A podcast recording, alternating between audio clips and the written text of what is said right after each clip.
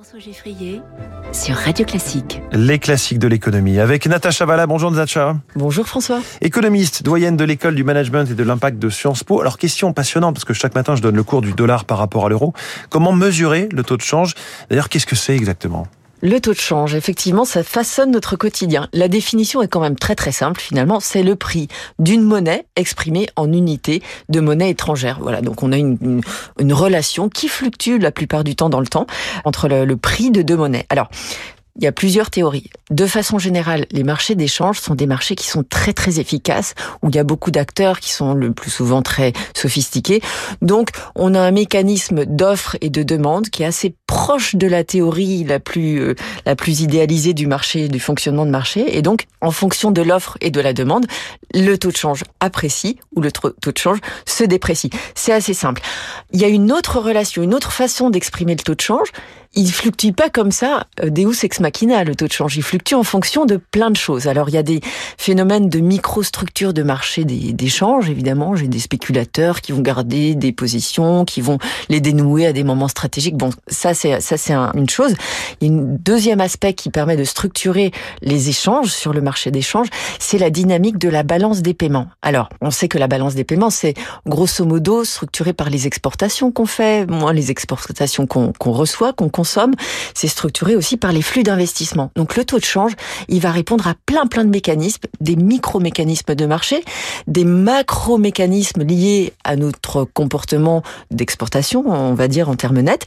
Et puis, il y a des éléments financiers qui définissent pourquoi le taux de change évolue. Alors, un instrument, une variable essentielle pour le taux de change, c'est le niveau des taux d'intérêt. Imaginez-vous que la Banque Centrale Européenne augmente ses taux d'intérêt, c'est ce qu'elle fait, donc on l'observe au quotidien, mais figurez-vous que la Réserve fédérale aux États-Unis les a augmentés bien plus tôt et plus haut.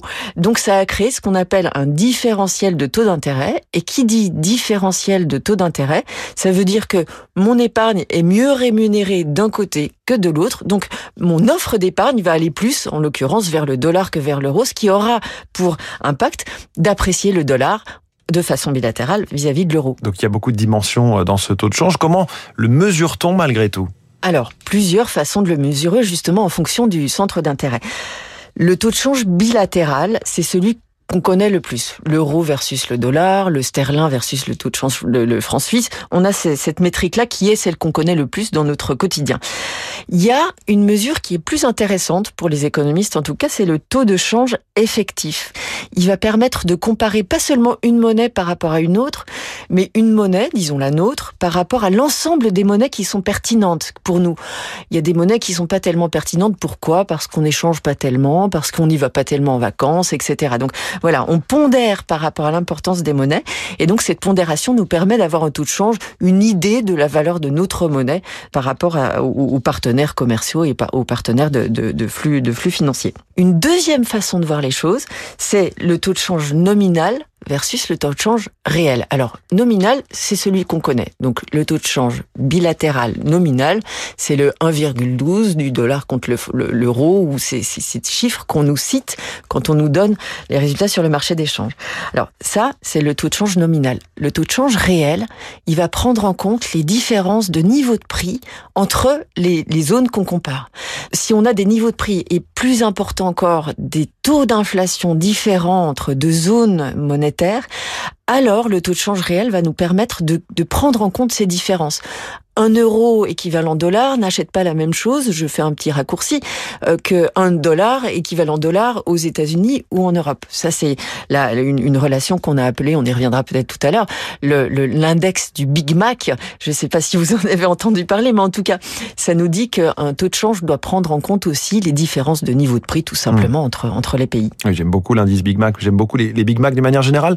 Natacha, il y a eu des épisodes marquants sur le marché d'échange. Alors, il y a des épisodes qui ont été non seulement frappants, mais qui ont induit des réactions politiques, parce que ça a été des, des, des, déflagrations quand même assez graves.